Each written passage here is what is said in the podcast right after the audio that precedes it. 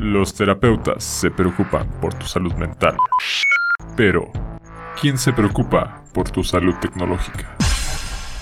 Bienvenido al espacio para desahogar tus inquietudes tecnológicas. Bienvenido al podcast de terapia tecnológica.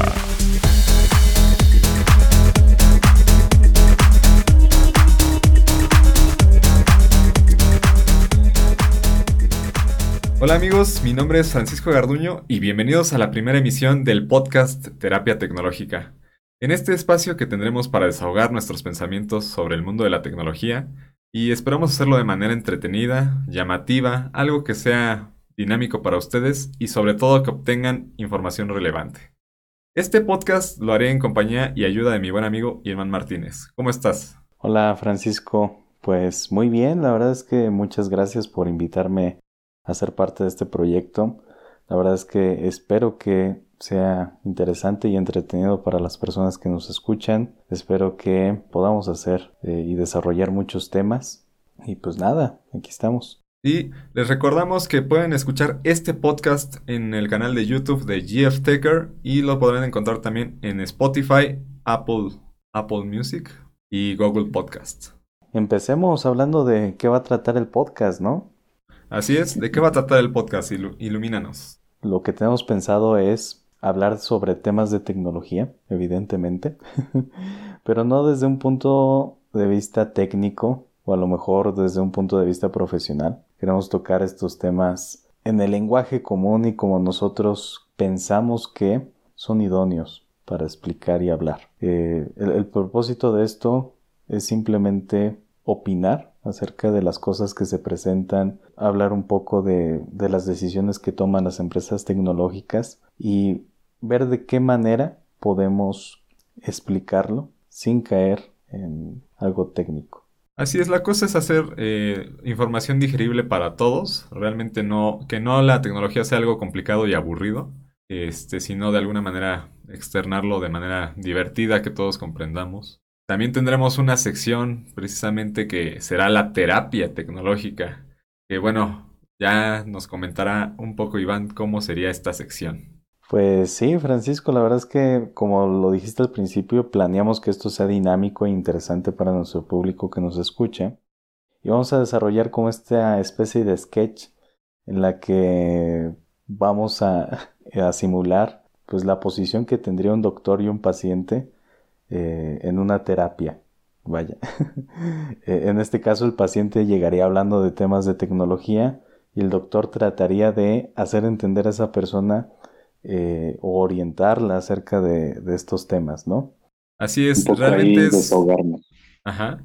Realmente es este que el paciente tiene algún problema con el mundo de la tecnología y dice, no, es que yo me quiero comprar tal o yo estoy seguro que esto es lo mejor y el doctor le dice, no, es que piénsalo bien porque hay estas otras opciones. El objetivo es hacer entrar en razón al paciente sobre pues el tema que se está tratando, ya que no siempre va a tener la razón o puede estar equivocado en su pensamiento y la cosa es tratarlo de centrar. Pero bueno, esa será una forma divertida de, de llevar las cosas, esperemos, y pues a ver qué tal sale en este podcast. Así es, eh, realmente la finalidad de todo esto es hacer eh, algo de dinamismo y hacer valer el nombre del podcast, ¿no? Sí, sí, sí. Eh, comprender la tecnología desde otros puntos de vista, a lo mejor comentar algunos, algunas situaciones que no logramos entender y pues esta es la finalidad, desahogarnos. Exactamente pues vamos a ver qué tal resulta este podcast y pues bueno, de, nueva manera, bienvenidos a todos y bienvenido Iván para inaugurar este podcast. Y pues comencemos con el primer tema que sería el Huawei Mate 40. No sé qué tal veas ahora este intento de iPod por parte de Huawei. Y bueno, digo este intento de iPod porque si vemos la parte trasera de este dispositivo, podemos ver que el conjunto de cámaras hace semejanza a click, al, click wheel del primer iPod. En lo particular, a mí me gustó el diseño, no te, voy a mentir, porque es algo diferente a lo que encontramos en, el mercado en cuestión del módulo de cámaras. Sinceramente, pues sí, sí parece un, iPod de, las generaciones pasadas, pero es un buen diseño La verdad es que a mí me gustó. Porque es una mejor manera de integrar las cámaras.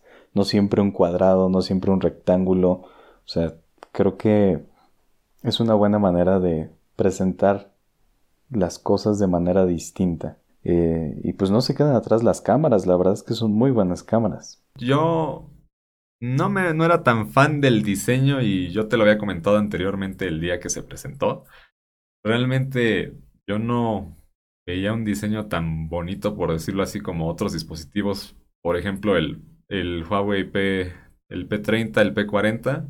La verdad es que esos diseños a mí me gustan bastante más ese diseño de la serie P como que del Mate no he sido tan fan de los diseños, pero efectivamente es una nueva forma de, ver eh, las cámaras, que no sea solo un cuadro ahí enorme para, pues sí, que haga feo el dispositivo.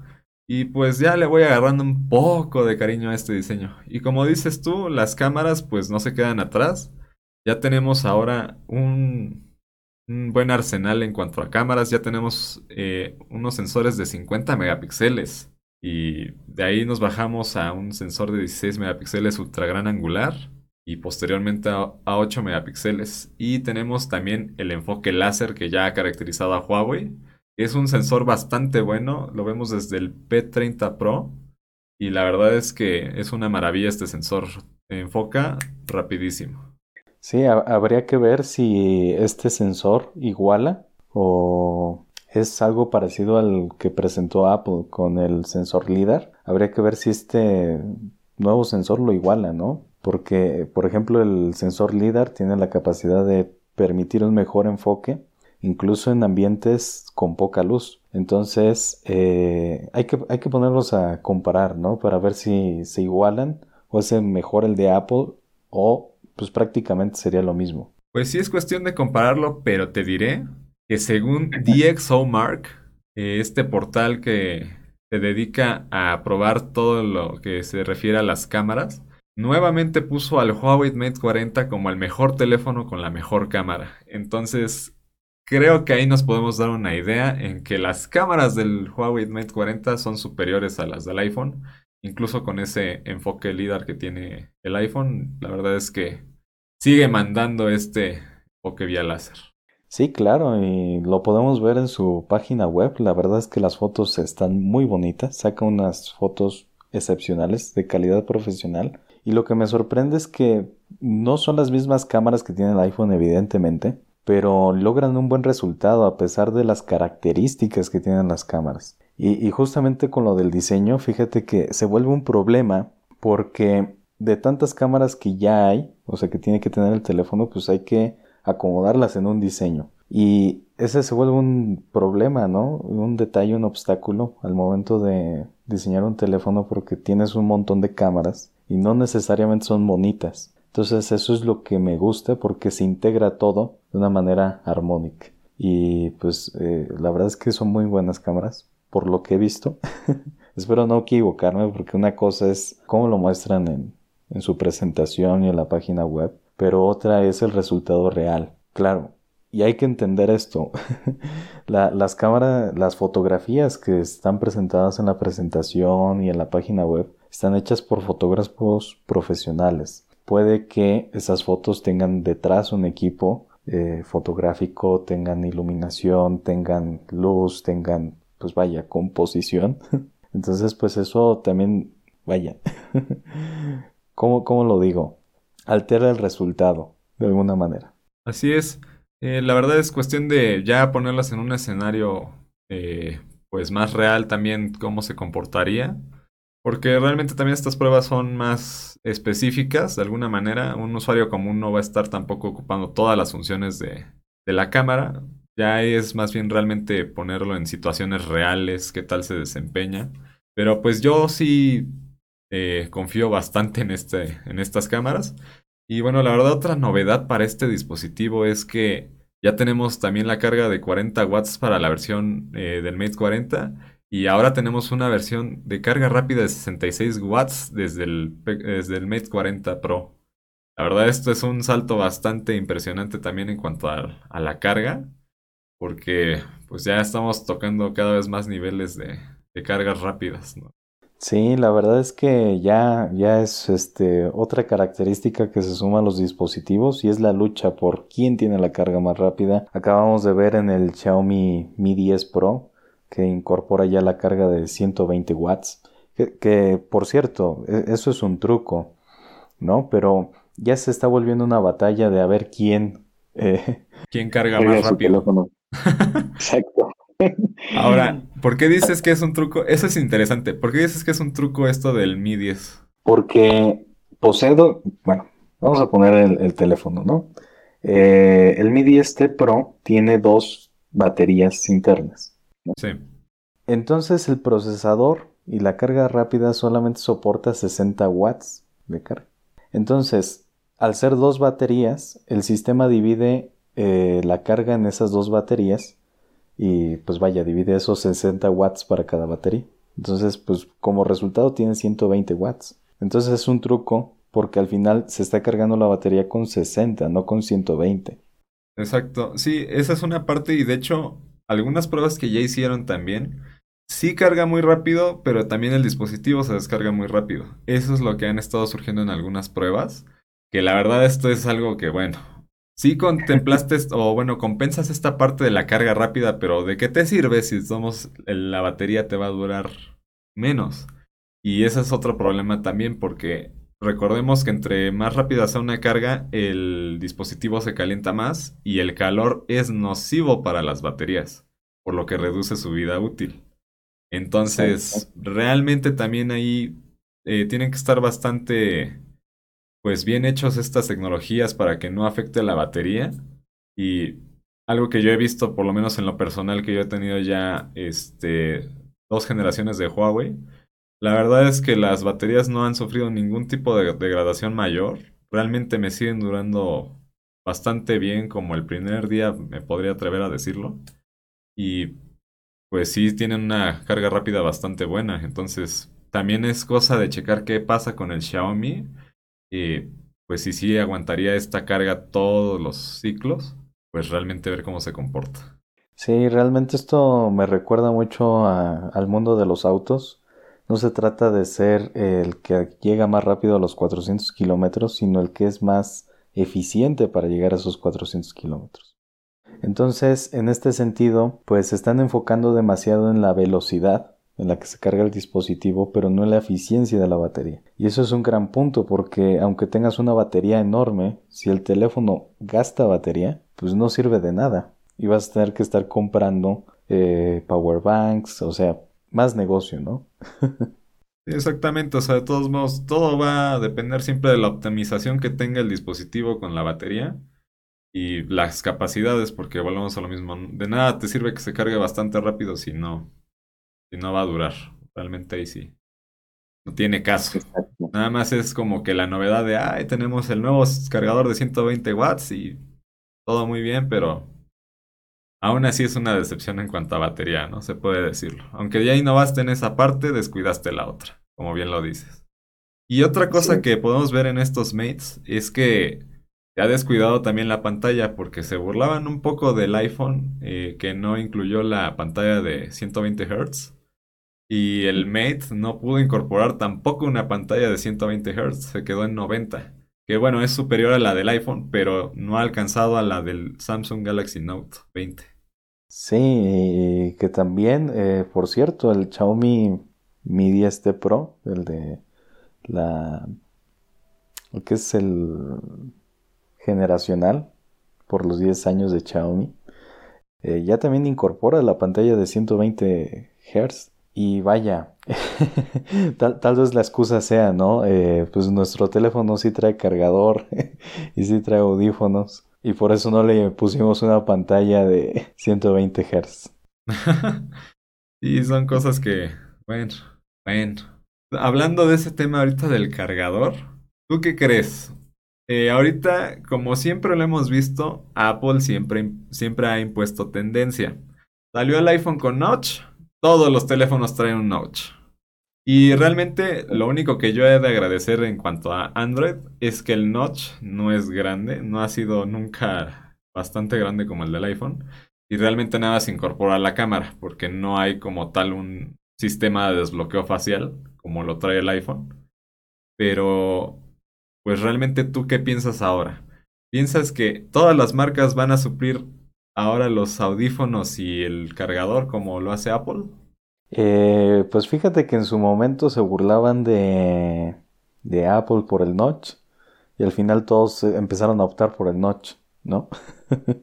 Entonces, yo creo que sirve para el momento de hacer marketing, pero al final van a optar todas por eso, porque sinceramente se reducen para ellos los costos. No es una ayuda al medio ambiente y hay que aclararlo, eso es una falacia el creer que estás ayudando al medio ambiente quitándote el cargador. Pero sí, es algo que van a empezar a incorporar las empresas porque financieramente para su publicidad y todo eso les funciona muy bien.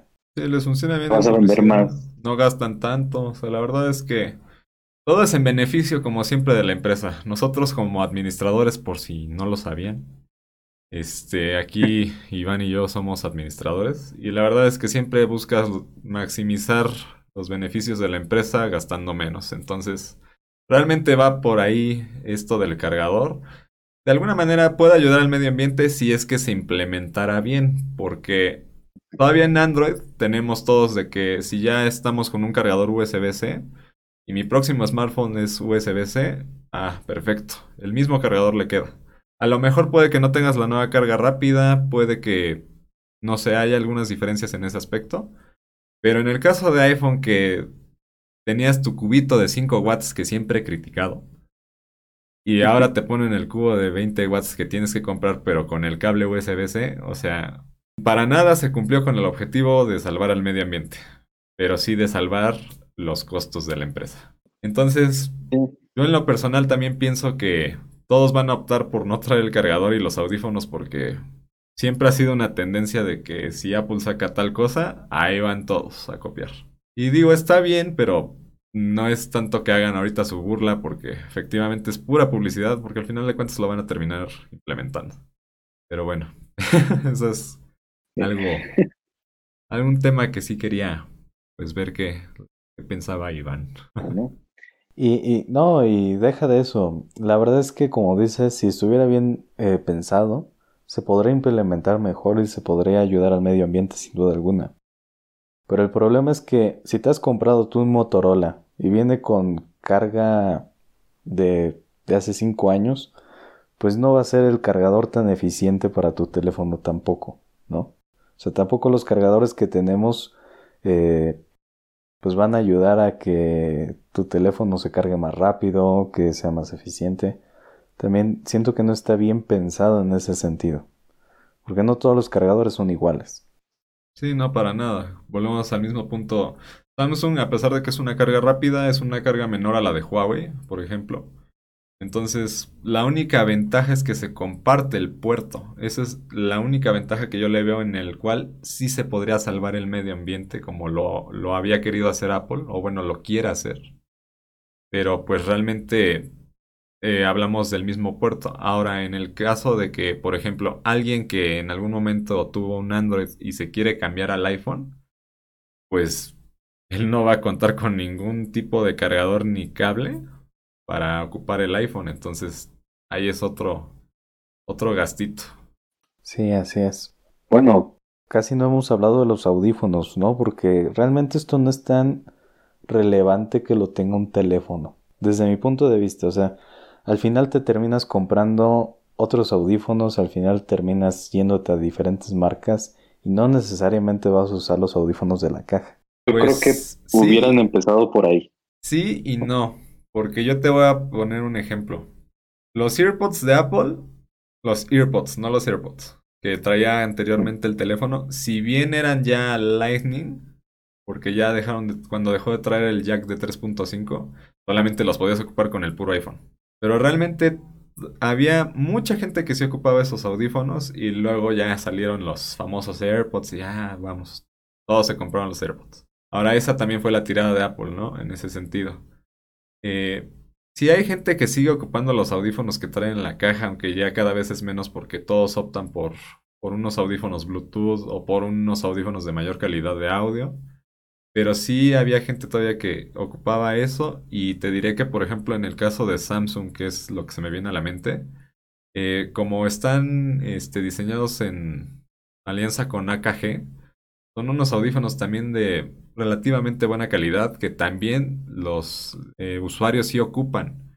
Entonces realmente hay una opinión dividida, como lo estamos viendo entre tú y yo, por ejemplo, porque sí hay gente que sí los ocupa. En mi caso, en mi caso, la verdad soy sincero, a mí me valen gorro los audífonos si los traigo o no, porque yo no ocupo audífonos realmente. Pero sí hay mucha gente todavía que sigue ocupando esos audífonos que trae el teléfono. Y otra cosa que puedo decir es que si no vas a incluir los accesorios, deberías de bajar el precio. Porque se supone que si en el, en el año pasado tú comprabas tu iPhone con los audífonos, con el cargador, y te costaba tanto, va, se supone que ahí incluía las cosas. Pero este año te subieron el precio todavía y ya no las incluye. Entonces, yo lo que sería de la idea es que compensaran ese precio para yo poder comprar los este, accesorios que yo quisiera. Ese sería mi punto de vista. Sí, claro, la verdad es que la implementación está mal realizada. Y siendo Apple, pues a esto le vio un negocio, ¿no? o sea, fue con esa intención de hacer negocio. Y se ve por el precio y se ve por la manera en la que lo están haciendo. Así es, sí, porque realmente siempre, digo, de toda la vida ha sido un negocio de Apple los accesorios, sobre todo el cable del cargador, porque siempre el cable termina deshecho. Y digo, los usuarios de iPhone entenderán que sucede. Entonces realmente, bueno, pues ponerle ahora, aumentarle los audífonos y aumentarle el cubito, pues es todavía más ganancia. Pero yo quisiera que si las marcas ahora adoptan eso, pues mínimo disminuyeran el precio para uno comprar los, este, los accesorios que uno quiere. Sí, claro. Y que de hecho Apple no siempre, o sea, de, lo que yo recuerdo, no siempre ha incluido el cargador en sus productos. Por ejemplo, en los iPod, no sé si te acuerdas, antes no venía en la caja el cargador, ¿no? Sí, el iPod como tal no, nunca venía, nada más venía el puro cable este, y ya tú comprabas, pero porque realmente de ahí puedes decir que es el iPod. O sea, es que el iPod no te sirve para comunicarte y tenía una duración, tiene realmente una duración mayor de batería porque no está conectado a una red celular todo el tiempo, eh, a un Wi-Fi. bueno, el Wi-Fi ya a partir de las versiones de iPod Touch en su momento, o bueno, actualmente el iPod Touch que está, pues sí es Wi-Fi. Pero los demás, pues realmente no tenían ningún tipo de conectividad. Entonces, tampoco no es como que necesitaras, ay, es que necesito para cargarlo ahorita en la pared, ¿no? Realmente siempre era la tirada de cargarlo en la computadora porque también realmente era una carga, pues, más o menos rápida para el dispositivo que era, para la batería que tenía. Y por eso es que no lo traía, pero siempre lo que es el iPad, este, el iPhone, eh, la Mac la Mac han traído sus cargadores. Ahora más bien lo increíble sería que le quitaran al iPad y le quitaran a la Mac. Porque son capaces. Y sobre todo porque ese cargador de la Mac, hijo, está carísimo. Entonces, yo esperaría que ahí sí se aguantaran un poco porque ya sería para, para uno muy difícil si de por sí la computadora te cuesta tanto y luego todavía tienes que comprar el cargador de 2000 varos. Pues la verdad ya te quedas pensando mucho en, ay, si la compro o no la compro. Claro, claro, claro. Que, que esta decisión está tomada en el iPhone porque es el dispositivo que más vende Apple. No, no vende muchas Macs, o sea, lo que más vende son iPhones. Entonces, esta decisión está tomada a partir de ahí porque es el dispositivo que más le va, a generar ingresos en, en cuanto a accesorios. O sea, por ejemplo, de fundas para Mac no hay muchas, ¿no? Donde hay más fundas, donde hay más cables, donde hay más accesorios en general, es para el iPhone. Entonces, eh, pues su mercado está ahí. Y pues vaya, esto es, no sé si sea una traición, pero vaya, es, es, algo que va en contra de, de todos estos usuarios. Simplemente ahorita que entré para el Apple One, que ahorita vamos a hablar de ello, va pensado para el iPad y el iPhone. Entonces, es como esa tirada, ¿no? De apostarle a lo que más venden, porque saben que de ahí van a tener pues, más dinero. Sí, exactamente, como dices tú, es eh, aplicarlo a lo, a lo más vendido porque de ahí vas a vender más accesorios, obviamente. Pero bueno, yo, yo espero que si van a agarrar esa tendencia las demás marcas, pues apiaden un poco. Y bueno, eh, retomando un poquito lo del, lo del Mate 40, también trae 5G. Ojo, desde la versión Pro a la Pro Plus, porque la, el Mate 40 normalito, seguimos con una conectividad 4G. Eh, ¿Ahí qué piensas de, de esta conectividad? Si, si convenga de alguna manera ya comprarte un dispositivo 5G eh, o mejor te esperas a ver aquí en nuestro querido país y humilde para ver cuándo llega. ¿Tú ya considerarías tener eh, un teléfono con conectividad 5G o te esperarías? Yo en, lo particular me esperaría. Porque todavía no está bien implementado, al menos en nuestro país no está bien implementado como tal. Entonces, eh, siento que todavía no es necesario comprar un teléfono 5G, o al menos no es como la idea de ir, ah, voy por un teléfono 5G porque ya lo voy a usar. No creo que esa sea la idea. Pero pues si ya te vas a comprar un dispositivo que te va a costar una lana y que le vas a meter bastante, pues que lo traiga pues ya es un plus. No sé en qué momento se llegue a implementar esto en el país, el 5G, pero yo le calculo como unos un par de años más. No lo sé, es que vaya, las cosas avanzan a veces muy rápido o a veces muy lento, pero hay que considerar si ese teléfono lo voy a tener durante los próximos dos años, pues convendría. Es una característica pues que evidentemente no la, la vas a usar. Pues sí, pero realmente ahorita podríamos decir que puedes sobrevivir todavía con tu con un 4G, o sea, podrías comprar perfectamente el Mate 40 normal y sin problemas. Realmente no. Ahorita no es necesario como tal el, el 5G aquí en, por lo menos aquí en México. No sería tan necesario. Ahora vayamos a la parte de, del desempeño.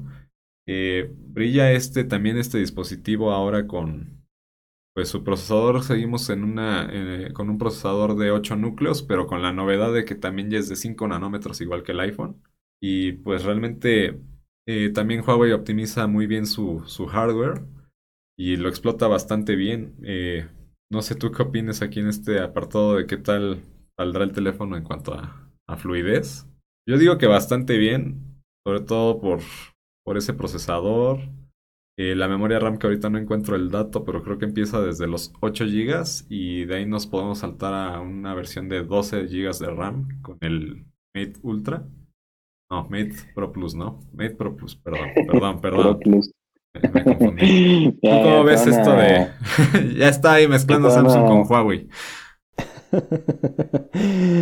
Ya, ya en los comentarios, ¿no? Ya te están acabando. Eh, pues vaya, en, cuanto a rendimiento, se ve potente. Como lo presentaron, se ve que va a ser un teléfono potente. Eh, ya se está volviendo también, se va a volver tendencia esto de los 5 nanómetros. Ya lo estoy viendo en casi todos los dispositivos, ¿no? Que ya va a ser una constante. Sin embargo, pues va a ser potente.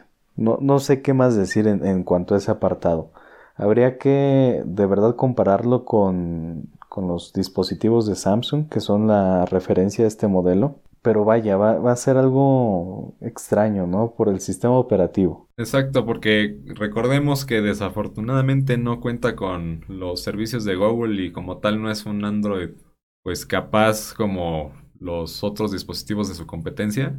Y pues sí es cosa de checar ahí qué tal se desempeña, porque de alguna manera está muy enfocado a la capa de personalización de Huawei, por lo cual se podría decir que está optimizado bastante bien, porque ya es relativamente nativo de, la propia compañía.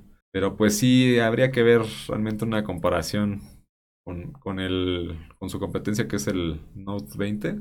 Pues realmente, yo en mi caso, volvemos a retomar, eh, yo me quedé en el P30 Pro, y eh, ya han pasado, ya está la nueva generación que es el P40 y realmente no le, no le pide nada en mi experiencia. Sigue siendo un teléfono fluido, eh, la batería le dura bastante bien. Realmente eh, esos 8 GB de RAM que también tiene el teléfono, no, sí, 8 GB de RAM que tiene el teléfono, la verdad es que siguen bastante bien, le hace competencia precisamente a estos modelos de, de las nuevas gamas. Y eso es algo que yo sí les puedo recomendar de Huawei. Si ustedes piensan comprarse un Huawei, realmente no van a estar decepcionados a largo plazo de cómo eh, se, vaya desempeñando el dispositivo, cómo vaya envejeciendo, porque la verdad es que envejecen bastante bien. Sí, ¿y qué opinas de esto? Eh, ya ves que Huawei sacó una solución para los usuarios que usan Android y que tienen todas las aplicaciones en Android, que es este buscador. Eh, no, no recuerdo el nombre, pero es, es un buscador de aplicaciones que te manda a la página pues vaya, la más segura que existe para que descargues tu aplicación. ¿Crees que sería una buena solución para cambiarte a un Mate 40, a un P40? ¿O sí crees que debería incluir? Pues mira, de entrada tenemos el App Gallery, que afortunadamente cada vez más desarrolladores eh, pues van eh, generando aplicaciones para este, este dispositivo. Eh, también ya tenemos cuenta, este, aplicaciones de bancos, por ejemplo, que es lo que a mí me preocuparía de descargar de otra fuente. Ya tenemos, por ejemplo, las aplicaciones, creo, de Banorte, creo de BBVA, ya está ahí. Eh, entonces, cada vez sí se está formando más, se está completando más este mercado de aplicaciones ahí en ese teléfono. Pero realmente hay otras que tienes que estar descargando, como dices tú, de tiendas externas y ahí es donde yo, en lo personal, tengo tentación de mi seguridad. Porque recordemos también que si descargas una aplicación, porque ah, eh, es importante mencionar que las tiendas tienen versiones de la aplicación pasadas, no tienen la más reciente. Entonces, si en algún momento hubo un hackeo o hay algún, este, alguna brecha de seguridad de esa aplicación y la actualizaron, tú no vas a tener esa actualización nueva. Tú te vas a tener que esperar hasta que suben esa nueva versión para poder obtenerla. Y la verdad es algo que a mí por lo menos sí me preocupa bastante de, tener esas brechas de seguridad en mi dispositivo. Aunque tengamos de alguna manera un portal seguro como lo es ahora Amazon que tiene ya cuenta con tienda de aplicaciones, realmente también no está como que muy bien surtida por decirlo así. Y pues la verdad sí es estarle buscando en otras fuentes que, pues quién sabe cuál sea la procedencia de estas aplicaciones. Y también pueden tener algún tipo de malware que es, pues este, que te puede dañar el dispositivo, puede sufrir algo de espionaje. Realmente sí es algo difícil para mí pensar ahorita en un, un teléfono que no cuente con Android o, iOS. Sí, claro, y la verdad es que más que eh, bueno, no hay nada más que la seguridad. Eso dejémoslo aparte, ¿no? Pero también es el hecho de la molestia, ¿no? De estar buscando las actualizaciones, estar instalando actualizaciones. Porque también recordemos, una cosa es los usuarios que ya tienen más experiencia en este ámbito, pero si tú pones a un usuario pues relativamente común, no vas a ver que tiene que ir a tal tienda de aplicaciones para descargar esta y luego te tienes que ir a Amazon a descargar la otra y a ese usuario de hecho se va a desesperar y te va a decir, este teléfono no me sirve. Sí, claro. Desde ahí entramos eh, ya no tanto como dices tú de la molestia, sino realmente el usuario se va a desesperar, el que no sabe, y lo va a votar. Va a decir, es una porquería el celular, aunque realmente no sea así, va a decir, es que a mí no me sirve porque no puedo bajar tal aplicación. Ay. Pero, pero qué buenas son estas terapias, ¿eh? Porque yo ya estaba considerando, de verdad, o sea, es que Huawei por vender te dice, no, pues es que tenemos tal buscador en el que puedes encontrar las aplicaciones y uno cae, ¿no? En, en esa idea de que, ah, pues lo puedo descargar, ¿no? Desde, desde las páginas que supuestamente son oficiales. Y realmente uno no se pone a pensar en, las cosas que puede implicar. Exactamente. tener eh, aplicaciones descargadas en terceras partes. Yo creo que en ese sentido tiene razón. Yo creo que nos, aunque el dispositivo sea hermoso, porque es bonito, ¿no? Bonito, bastantes buenas características que tiene. O sea, la verdad es que Huawei compite muy bien. O sea, la verdad debo decir que la mejor marca, en mi parecer, para hardware, todo lo que tiene que ver con el dispositivo está bastante bien. Lo único que le hace daño es no tener los servicios de Google, en mi opinión. Y eso porque retomando lo que estamos diciendo, el usuario quiere todo peladito y en la boca. realmente no se va a detener ahorita ya. Sobre todo en estas épocas no se va a detener a buscar que si tengo que verlo acá o allá. Lo que hemos estado viendo. Es muy complicado esa decisión por parte del usuario. Entonces, eso sí es algo que tengo que decirlo. Si tú no eres un usuario tan pro, por decirlo así, o un usuario que ya ha tenido más contacto con, el, con este mundo, no te compres un Huawei. Me duele admitirlo porque puedo considerarme cierto fan de Huawei, la verdad. Pero si no quieres problemas, si no estás dispuesto a estar pues eh, buscando las cosas, vete por otro teléfono. Huawei ahorita no es lo tuyo. Sí, claro. La verdad es que es decepcionante y con esto que estamos tocando el tema del rendimiento, porque se ve que es un teléfono que va a ser potente. Vaya, sí deja mucho que desear ese, ese aspecto. Y pues no sé qué es lo que vaya a pasar. Si vaya a ganar Trump o vaya a ganar Biden y todo esto se solucione, pero eh, realmente sí es un punto que hay que considerar al momento de comprar. Exactamente. Sí, yo espero que mejore la situación para Huawei en verdad que sí, porque es una buenísima marca, una excelente marca, que le está afectando este veto que tiene con Estados Unidos. Yo espero que pronto se solucione en verdad, porque todos los que se compren un Huawei con servicios de Google no van a estar arrepentidos de su compra, en verdad. Y bueno, pues no sé si quieras que pasemos ahora al Apple One, este nuevo servicio de Apple que incluye ahora el iCloud, Apple Arcade, este, su plataforma de juegos que es Apple Arcade. Este, ¿qué más incluye Apple Music, Apple TV? No sé realmente qué. ¿Cómo veas tú este servicio ahora de, Apple? Híjole, pues yo, eh, vaya, tengo, tengo unas opiniones divididas dentro de mí, porque por un lado parece atractivo, ¿no? Porque incluye todo, todos los servicios de Apple en uno solo que se llama así, ¿no? Sí, sí, sí. Entonces, eh, este, Apple One, pues uno solo, ¿no? Apple One. ya, ya. Sí, no. si fuera dos en uno, no sé cómo se podría llamar. Ah, pues igual, ¿no? pues dos por uno, así. Pero vaya. Pero vaya, eh, es una buena, idea. O sea, es, es una buena idea. No, no, no, no, no puedo decir más. Sin embargo, yo siento que el usuario debe de ver las opciones que hay. Porque realmente, pues vaya, este es un intento de Apple para tener más usuarios. Sí. Porque realmente siento que sus servicios pues no están a la altura de otros servicios. Por ejemplo, el de música no está a la altura de Spotify, que es el mejor hasta ahorita, ¿no? A ver, sí, bastante. Sí, sobre todo es el mejor ahorita Spotify. Bueno, a ver, a ver, perdón, perdón. Entonces, bueno, es algo sencillo, ¿no? Eh, pues sí, el usuario tiene que ver esas opciones porque, pues a lo mejor parece atractivo que ya lo tengas todo en tu Mac, en tu iPad y en tu iPhone, pero realmente no son servicios tan buenos o que todavía no incorporan cosas nuevas, ¿no? Exactamente. Lo único nuevo es Apple Arcade. Eso es lo que está ofreciéndote Apple ahorita con, con, este, con esta suscripción. Eh, no tenemos ahorita el Apple Fitness en México, que cosa que ya no recuerdo si ya se está ofreciendo en Estados Unidos, pero es esto del entrenador personal, lo de los ejercicios y demás, que sería como que una novedad para este, este servicio. En lo personal, yo no ocupo tanto iCloud. Eh, habrá gente que sí tiene sus respaldos, por ejemplo, de iPhone y todo en la nube.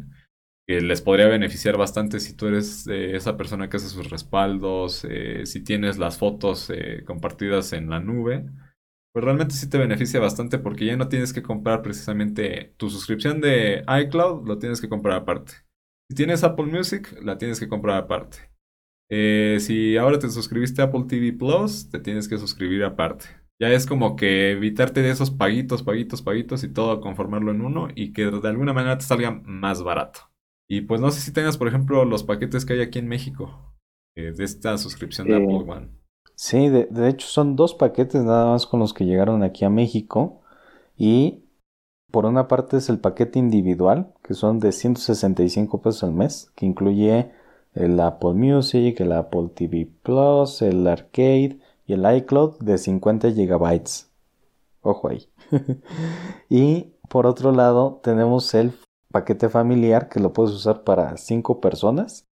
Y te incluye el Apple Music, el Apple TV Plus, el Arcade y el iCloud de 200 GB. 229 pesos al mes. Según esto, Apple, con el paquete individual ahorras 89 pesos al mes, que no he encontrado en qué ahorras. la verdad lo he estado buscando y no sé en qué ahorras.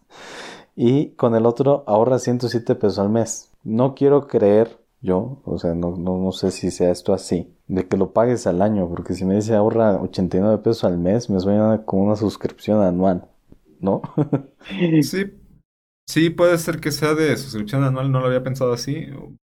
Eh, no sé en cuánto esté actualmente la suscripción de Apple Music y los demás servicios. Eh, que ahí, ahí, puede ser el ahorro, ¿no? Tanto por los servicios como por una suscripción anual. Eh, realmente no sé en qué se base esto. Ah, sí, aquí en la página especifica que el ahorro se basa en el precio mensual de cada servicio adquirido por separado. Entonces, por ejemplo, lo que decíamos. es anual, ¿Perdón? Que, que, olviden que es anual, ¿eh? Ah, sí, sí, sí. no es anual. No, pero está bien porque realmente, bueno, podría ser alguna de las dos cosas. Eh, sí, es lo que yo te comentaba. Si comprabas tú tus suscripciones por separado de iCloud, de Apple Music y los demás servicios, eh, te ahorras un poco y pues ya tienes, ya nada más pagas una sola vez un solo servicio por tener los cuatro. Y realmente no sé tú qué te parezca. Eh, si tú lo tuvieras que contratar, bueno, más bien, Empezando, ¿tú lo contratarías? No. ¿Por qué? no, porque no estoy tan integrado en el ecosistema de Apple, ¿no? Sí. O sea, por ejemplo, para disfrutar el Apple TV necesito comprarme realmente el dispositivo y ponerlo en, mi, en la pantalla y realmente disfrutarlo. Pero ojo, no, no es este. El Apple TV no nada más es para el Apple TV.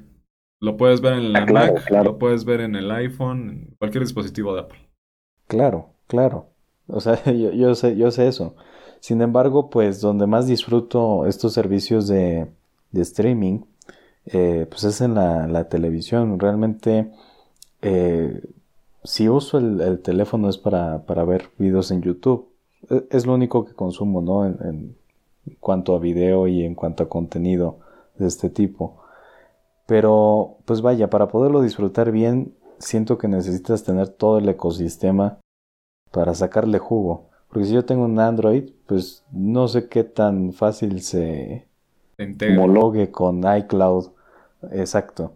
Entonces, yo no lo contrataría. Yo siento que este paquete va dirigido a las personas que ya tienen el iPhone, el iPad, la Mac, que ya tienen todo y que realmente pues ya no se tienen que estar preocupando por, ah, pues es que tengo eh, mi iPhone y quiero la música, ¿no?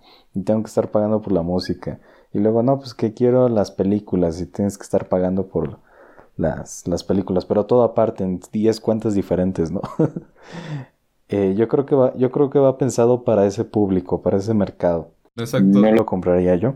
Sí, está bastante pensado para los que son Apple de hueso colorado. La verdad es que... Eh, y que sí ocupan esos servicios, porque en realidad también yo lo veo muy difícil, sobre todo aquí en México, porque la mayoría está acostumbrado a que si ya, ya por lo menos cada vez más mexicanos están adoptando estos servicios de streaming, porque realmente antes era de tener eh, tu memoria con música, eh, bueno, o, la música descargada en tu computadora, eh, tener las películas físicas. Ya cada vez se está optando por estos servicios de streaming, pero realmente todos optan más por un Netflix, todos optan más por un Spotify. Y realmente yo lo veo complicado tener como que ahora esta suscripción, pagar esta suscripción y aparte estar pagando los otros dos servicios. Y más porque puedes decir, lo cancelo. O sea, cancelo los otros dos y me quedo con uno solo. Pero el problema es que Apple TV Plus no tiene mucha variedad, por ejemplo, en, en cuanto a películas, series que, que su competencia realmente. Y Apple Music realmente ahí sí se ha puesto las pilas. Cada vez sí va integrando más música, pero tampoco no, no cuenta con una biblioteca tan grande ya como la de Spotify. Y realmente, bueno, ese es mi, mi pensar. Si fuera el caso de que eh, tú ocupas los servicios de, Apple al 100% y tú lo quieres comprar, A menos que ocupes realmente tú el servicio, te convendría pagar la suscripción individual. Pero a mí en lo particular me parece bastante bueno el precio del familiar, sobre todo por el, la capacidad que te están brindando de iCloud. Es una capacidad pues bastante buena, 200 gigas. Y si lo puedes ocupar con 5 personas por 229 pesos, realmente está muy bien. O sea, te evitas estar comprando cuentas separadas y tú pagas tu suscripción de 229. No sé tú ahí qué pienses en el caso de que tú ya ocuparas al 100% los servicios. Eh, eh, en el caso de que yo fuera Apple fan, sí, o sea, sí lo pensaría. Nada más que... ¿Cómo que no eres Apple fan si estoy viendo la Mac? Es, es robada. córtenle, córtenle. No, no es cierto. No, de hecho, o sea, lo vi y sí me hizo un poquito de ojito, ¿no? Porque, porque integra todo. Pero ahí lo que siento que desencaja demasiado es el iCloud. Siento que es muy poquita capacidad. O sea, tú entras a Google y te contratas el Google One, creo que también se llama así. No recuerdo, y por una cantidad pequeña, eh, te llevas casi medio terabyte, ¿no? De, almacenamiento. Entonces siento que el iCloud está un poquito desfasado de, de, este programa. No sé, es mi percepción. Y realmente, este, pues vaya, por los otros servicios, yo creo que sí tendría sentido. Ahora, si eres un usuario de Apple y estás usando el iCloud, dudo mucho que no lo pagues, ¿no? Porque entonces, no sé cuánto un usuario en promedio de Apple pague por un iCloud. No sé cuánta capacidad. Entonces, si estás pagando todo en uno y aparte ya estás pagando más capacidad, habría que ver ahí, ¿no? Cómo se gestionaría y todo eso. Sí, eh, creo que es poquito. Realmente esa es la cosa, como dices tú, porque esos 169 pesos al mes, por ejemplo, te cuestan 2 teras en Google Drive, o bueno, lo que es ahora Google One. Y pues realmente ya te estás llevando 2 teras de almacenamiento, pero volvemos a lo mismo, es como que cada, cada, cada quien qué es lo que necesita. Porque realmente sí, todos los demás servicios compiten y compiten bastante bien. O sea, la verdad es que los precios están muy accesibles. Si lo podemos ver de los 200 gigas, eh, te cuestan 49 pesos al mes. O sea, tú perfectamente podrías decir, bueno, a ver, es que acá me lo están ofreciendo 200 gigas, el Apple Music y todo, la shalala. Pero realmente haz las cuentas también. ¿Cuánto te cuesta tu suscripción de Spotify? Ahí va. El servicio que tú quieres, o sea, los servicios que uno quiere y que sí ocupa. Spotify, tu Netflix, que es lo más caro. Pero pues, si quieres un este, almacenamiento en la nube, puedes optar por 200 gigas por 49 pesos al mes. O 100 gigas por 34 pesos al mes. realmente, si esa es tu tirada de la capacidad, pues hay opciones. Pero aquí la cosa es que iCloud, como ahí es guardar todas las copias de seguridad de iPhone, porque podemos recordar que no se pueden exportar a otro tipo de, nube, ahí está el detalle. Por eso es que sí tendrías que adquirir forzosamente esta suscripción de iCloud. Sí, claro. Sí, yo ahí es, como dices tú, es realmente para ese público específico que sí ocupa todos los servicios. De lo contrario, te conviene checar opciones porque las hay. Ya sea Apple, ya sea Google, ya sea Dropbox, hay bastantes opciones este, para elegir. Sí, la verdad es que, y más por el servicio de música y el servicio de Apple TV, este, pues sí, o sea, a lo mejor y, pues sí, tengo un iPhone y tengo un iPad y tengo todo, pero a mí me encanta Netflix, ¿no? Entonces, sí sería un desperdicio de dinero. Exactamente. Sí, ahí, pues bueno, ya será decisión del usuario. Ese es nuestro punto de vista y lo que pues, les podemos compartir. Y pues ahora vayamos con, con otro tema. Eh, ahora se presentaron también, bueno, ya están saliendo a, eh, a preventa las nuevas Xbox Series X y Series S. ¿Cómo ves estas nuevas consolas de Xbox? Híjole, a mí me gustaron. Las dos, en cuanto a diseño, me gustaron demasiado más la Series X, ¿no? si no me equivoco, que es como este refri. eh... Ese meme del refri se hizo realidad. Porque ya están vendiendo los refrigeradores oficiales del Xbox X. Y empezaron a distribuir el primero con, con el rapero Snoop Dogg. ¿En serio? Fue el primeritito que tuvo su refrigerador de Xbox Series X. No, pues ya, ya me imagino, ¿no? A KFC. Sí, sí viste que sacaron la nueva, la consola de KFC. Que tiene para guardar tu pollo.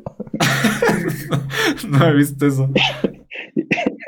No, eh, creo que fue en la cuenta de Estados Unidos. Eh, sacaron que tenían, que iban a exponer, no sé cómo, inaugurar una consola, no sé cómo decirlo. Y era una consola que guardaba tu pollo podías jugar juegos. Entonces... No, no la había visto hasta ahorita, la estoy ¿eh? viendo. pues ya solo falta, ¿no? Que KFC saque su consola de, de verdad y... o sea, hasta te calienta, eh, calienta tu pollito y todo. No, no, esa es una idea revolucionaria, ¿eh? O sea, pero... Bastante buena. El, el, próximo Apple, ¿no? De... de la tecnología. ¿Cómo pasar de ser una cadena de comida rápida a ser el mayor exponente en el mundo gaming? no, no, no. Exacto. Negociazo, negociazo. No, fíjate que eso sí no lo había eh, visto, pero, pero bueno. Joyita. pero vaya, volvamos a las Xbox, ¿no? A, a, las verdaderas Xbox. Este, el diseño es muy bonito, me gustó, es muy minimalista, ¿no? Hay que reconocerlo. Pues vaya, eh, hay dos modelos que fueron los que mencionaste. Uno de ellos sigue incorporando el lector de Blu-ray. No es como las PlayStation 5 que, o sea, los dos modelos son iguales. La diferencia es que uno no tiene y como dices tú, en, el, en las PlayStation eh, tenemos la versión, es la misma consola, pero una es la todo digital y la otra es la versión con, con discos. En este caso solamente la, el Xbox Series X es eh, la que tiene la unidad de disco y la versión S es todo digital, pero sí existen algunas diferencias entre consolas. Sí, las diferencias entre estas consolas básicamente es en la tarjeta gráfica y en el procesador que tienen. Ahora, una es más potente que otra, eso es, eh, pues vaya, es obvio, ¿no? Exacto. Eh, para poder diferenciar, porque las dos van a mercados totalmente diferentes. La Series X va a un mercado más profesional en cuanto a gaming y que pues vaya, necesita toda esa potencia para poderle sacar partido a los juegos y poder ganar. La Series S pues va más enfocada a un público pues que quiere una consola pero que no necesita toda esa potencia porque sencillamente le gusta jugar, ¿no? Exacto. Entonces, aquí la diferencia y aquí la propuesta es realmente si es necesario quitar el Blu-ray de una consola o no quitárselo. ¿Qué opinas? ¿Crees que es una buena decisión? ¿Crees que debería la Series X ya mejor ser totalmente digital? ¿O Yo considero eh, la verdad es que sí, debería ser todo digital. Eh, lo único por lo que yo diría que qué bueno que no es así es por la retrocompatibilidad que tiene con las consolas anteriores. Eh, no sé realmente si el disco sí lo pueda leer de, por ejemplo, de Xbox 360. Pero en mi experiencia yo tengo un Xbox One y la verdad es que no me dejarán mentir aquellos que también lo tienen. Si tú compras el disco físico, de todos modos, el juego se tiene que instalar. Ya no es como el Xbox 360 o consolas anteriores de que tú ponías tu disco, te esperabas tantito y ya empezabas a jugar. No. Tú de todos pones tu disco y es que se tiene que instalar el juego y entonces de todos modos tiene que pasar todo el proceso que también es del mismo si descargaras el juego de internet. Entonces yo lo veo un tanto innecesario ya el disco porque realmente no los ocupas. Ya también es más fácil, sobre todo ahorita también en esta pandemia de mejor descargo el juego directo desde la tienda de aplicaciones de, Microsoft. En vez de irme a la tienda, o sea, Walmart, Liverpool, a donde sea, a comprar el juego. La verdad ya no tiene caso, en mi opinión.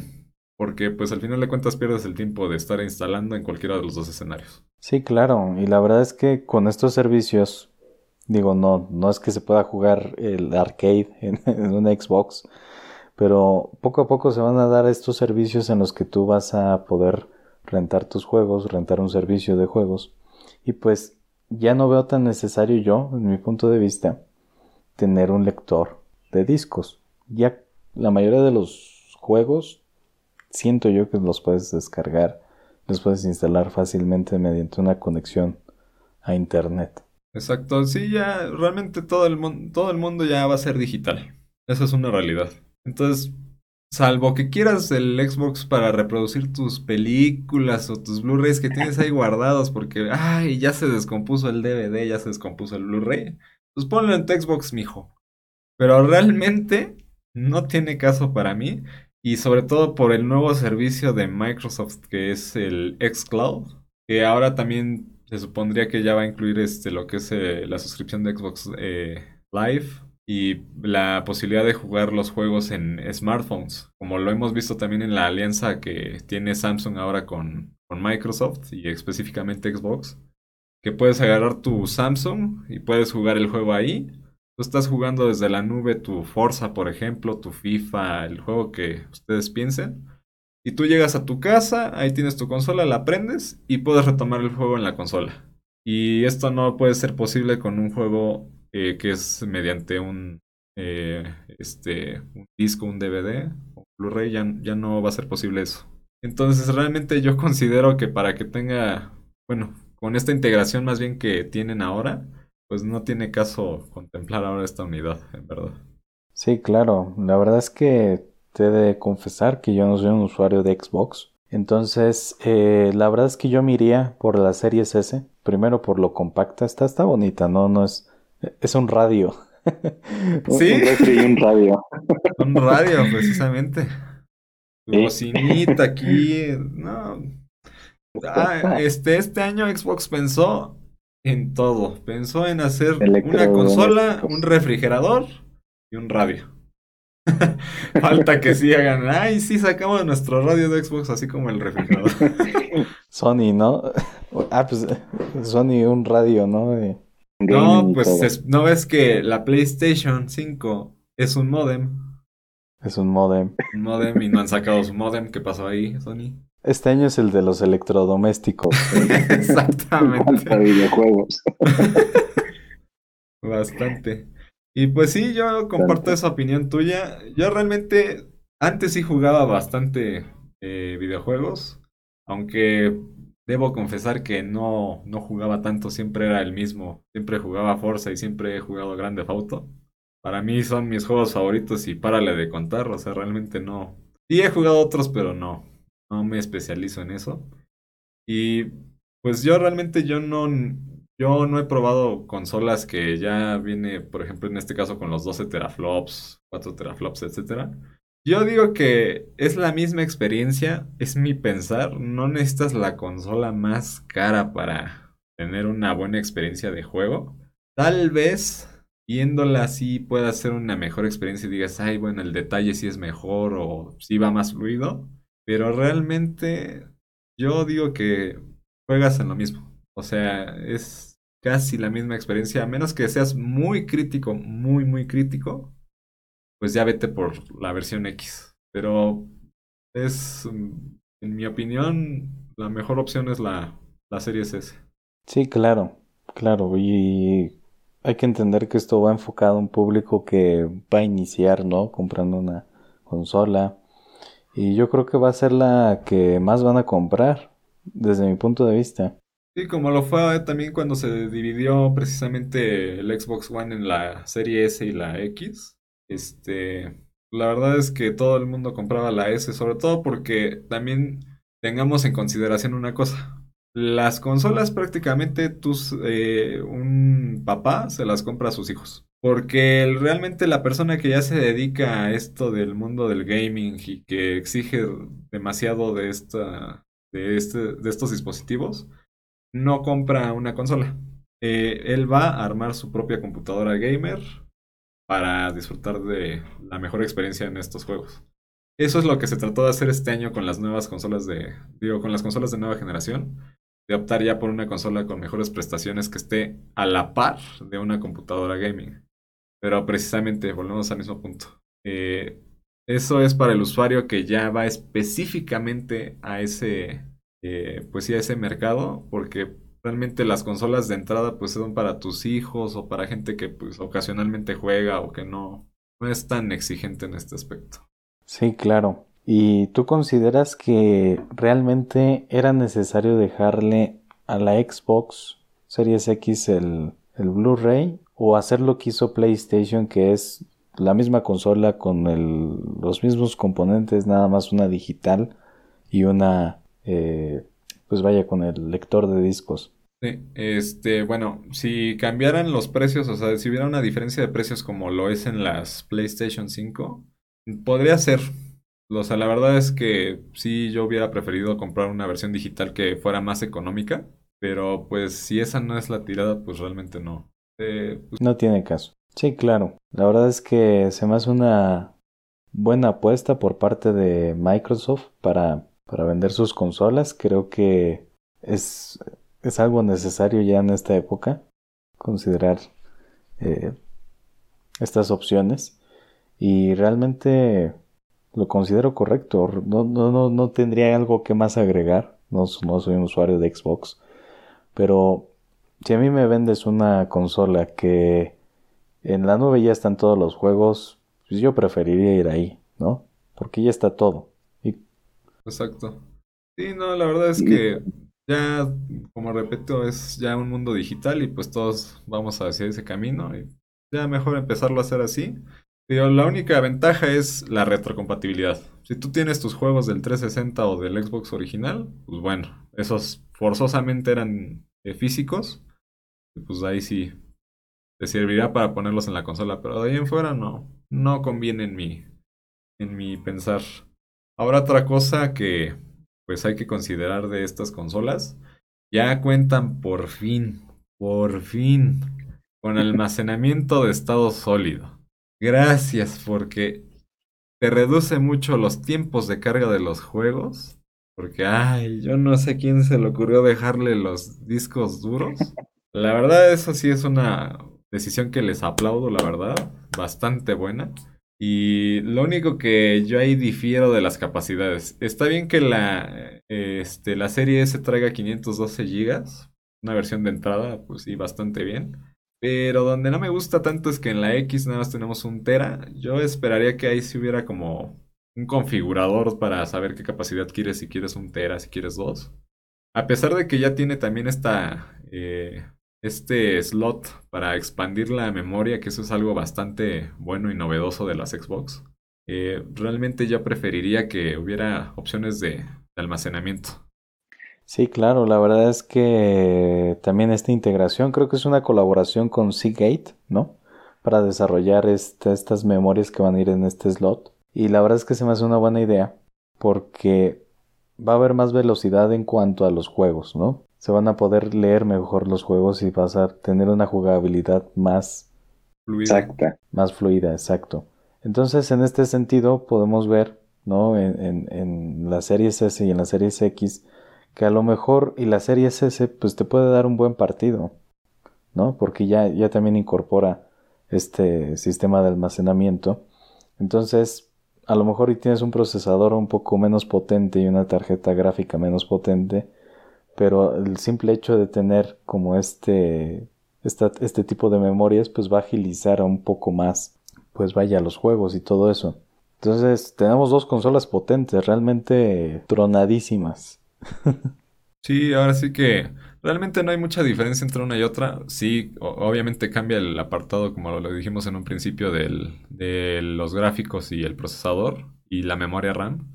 Pero realmente ya tienes unas consolas bastante capaces. Ahora lo único que sí hay que ver es qué tal la rivalidad entre PlayStation y Xbox. ¿Cuál será mejor?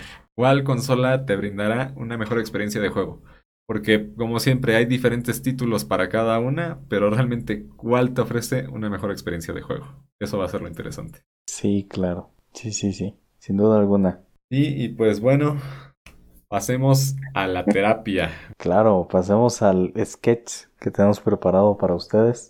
Espero que sea divertido, interesante y que sea este entretenido sobre todo, ¿no? En este caso, esta terapia va a ser el el terapiado voy a ser yo y el doctor, el psicólogo, el maestro, el iluminador va a ser Iván. Y pues bueno, comencemos con, con esto. Comencemos con la terapia. Francisco, ¿cómo está? ¿Cómo le gustaría que le llame? Doctor, psicólogo, profesor, maestro, máster. Eh, el ching. Veamos esto. El supremo. Veamos esto, Francisco, como, como una relación, ¿sí? Eh, yo soy tu amigo. Ah, de amigos. Y tú vienes a contarme cosas. Sí, de amigos. Me parece sí, no te preocupes. Soy doctor, pero soy tu amigo, ¿vale? ok. Dígame, Francisco. Eh, hola, hola amigo. Este. La verdad es que vengo por un problemota. Tengo, tengo eh, una, una ansiedad bastante, bastante grande. Es que no sé qué, qué decisión tomar. ¿Qué se debe? No sé si comprar un iPhone 12 o, o si comprarme un Mate 40. Es que el Samsung está bonito. No, sé qué hacer, doctor. Amigo, amigo, amigo. Pero sí, amigo, ¿eh? O sea, usted cuénteme con toda libertad, ¿eh? Aquí no, no hay filtros, no hay alguien que nos esté mirando, que diga. Es que no, sé qué, no sé qué decisión tomar. O sea, ¿usted qué, qué me dice? ¿Qué conviene? Tranquilo, por favor. Es que el iPhone está bonito. A ver, el iPhone tiene. Aquí no venimos a gritar. Está bonito el diseño. Relájese, relájese. Inhale y exhale, primero. Tome ejercicios de respiración.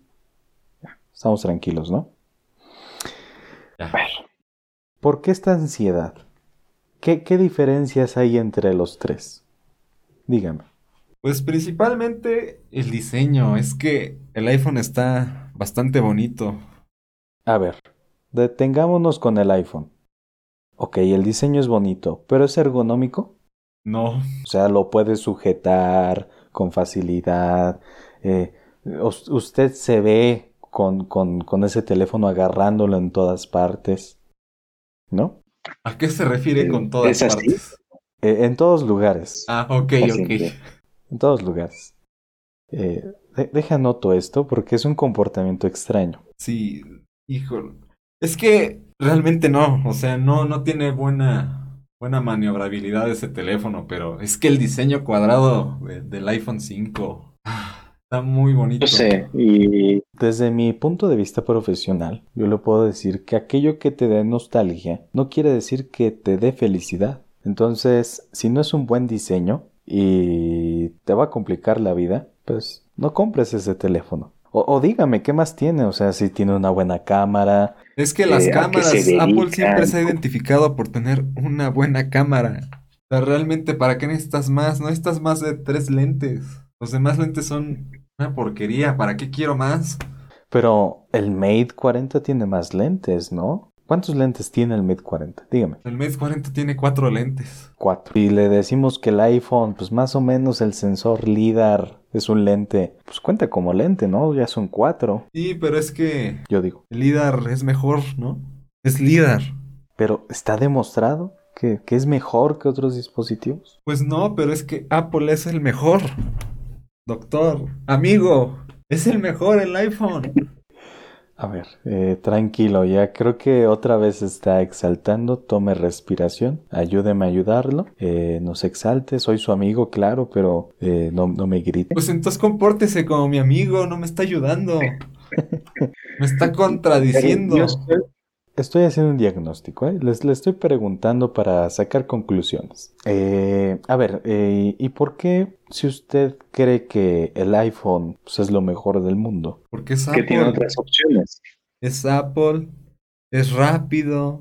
¿Y las otras opciones? ¿Por qué me las... tranquilo, relájese por favor. Recuerde el triángulo del estrés, por favor. Ya está tranquilo. Perfecto. Entonces usted no considera otros dispositivos. Un Samsung también tiene unas buenas cámaras. Eh, ¿Se va a dedicar al video profesionalmente? Sí, yo lo que quiero es ocuparlo para el video, realmente ese es mi enfoque. Pero este nuevo formato no le va a causar afectaciones. ¿Afectaciones de qué? De, edición, o sea, no sé, como... Pues la afectación de edición ya la tengo, doctor, amigo. yo no estoy ayudando. Ayúdame a ayudarlo público creo que es un caso perdido. Pero no tiene otras opciones consideradas entonces.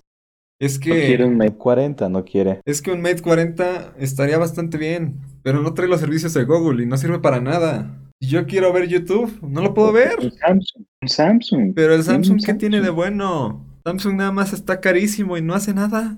Eh, tiene una cámara decente. Decente, más no la mejor cámara. Esa es la del Apple, esa es la del iPhone. Pero ya vio estos videos en los que realmente la cámara del iPhone no es lo mejor. ¿Cuáles videos? ¿No los ha visto en YouTube? Ah, es que no, no usará un Mate 40. No, ocupo un P40 y por eso ya, ya me quiero ir de, de ahí. Porque no puedo ver videos de YouTube. Entra a YouTube en su navegador y vea realmente los resultados de, de, la cámara. A ver. Y usted dirá, usted dirá. No, pues sí, sí tiene mejor Entra cámara. Y sí es bastante bueno. ¿La del iPhone? No, la de... El Note no se mira mal, ¿eh? Está bastante bien. Le, digo, le digo. Pero es que... Saque sus conclusiones. Es que está más caro.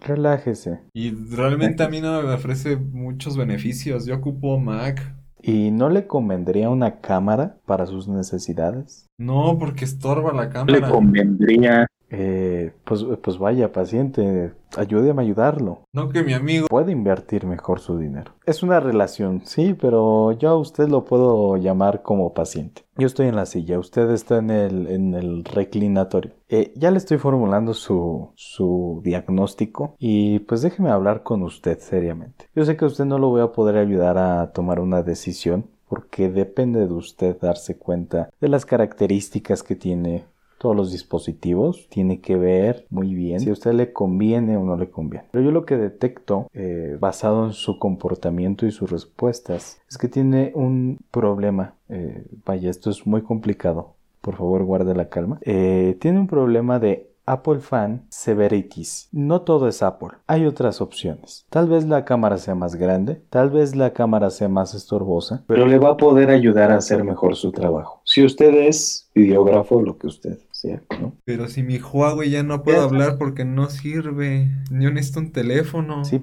sí sirve. Ese es el problema con, con el diagnóstico que le estoy dando. Todo lo demás no sirve y usted quiere ese nuevo teléfono. Sí sirve. Lo que usted tiene que hacer es valorar no la marca y no la publicidad, los resultados. Por eso, no gaste su dinero. No me da resultados esto. Si no, configúrelo.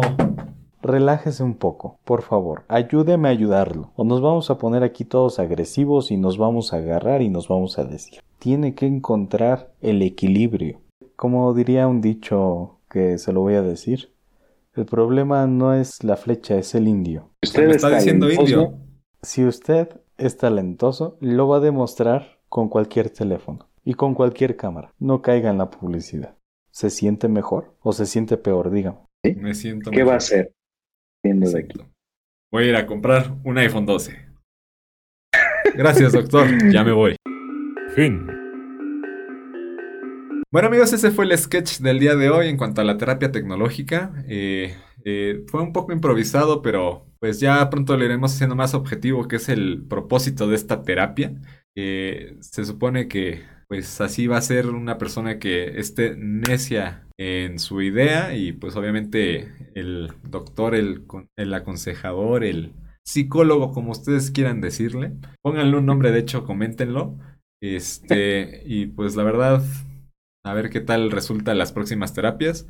Si quieren mandar sobre un tema que quieran que tratemos en la terapia o información que, que quieran escuchar en el podcast, pues coméntenlo igual o mándenlo vía mensaje a las redes sociales de GF que estamos en Facebook e Instagram. Y también nosotros les dejamos nuestras redes sociales en la descripción y aquí abajo estarán apareciendo.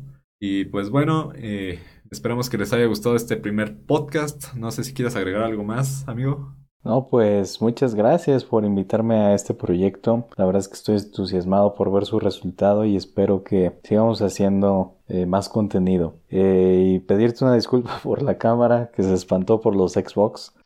Eh, sí, si notaron la calidad de imagen, ahí vamos a ponerlos a prueba. Los que están viendo el podcast en YouTube, a ver si notaron el cambio de imagen en, de Iván. o a ver si no, pero Ahí a ver qué, dicen. Vamos a ver, vamos a ver. Vamos a ver qué tal. Si no, para que también se quite esa idea, mi amigo, de que a fuerzas tiene que tener la cámara. profesional conectada. pues bueno, amigo, pues muchas gracias por, por esta invitación. Y pues nada, suscríbanse, denle like a este video, activen la campanita, ya saben. Y déjenos los comentarios si les gustaría que tocáramos otros temas. Estamos abiertos a lo que ustedes pidan, ¿eh? Y pues bueno, gracias por acompañarnos el día de hoy. Nos despedimos de esta terapia tecnológica. Suscríbete, suscríbete.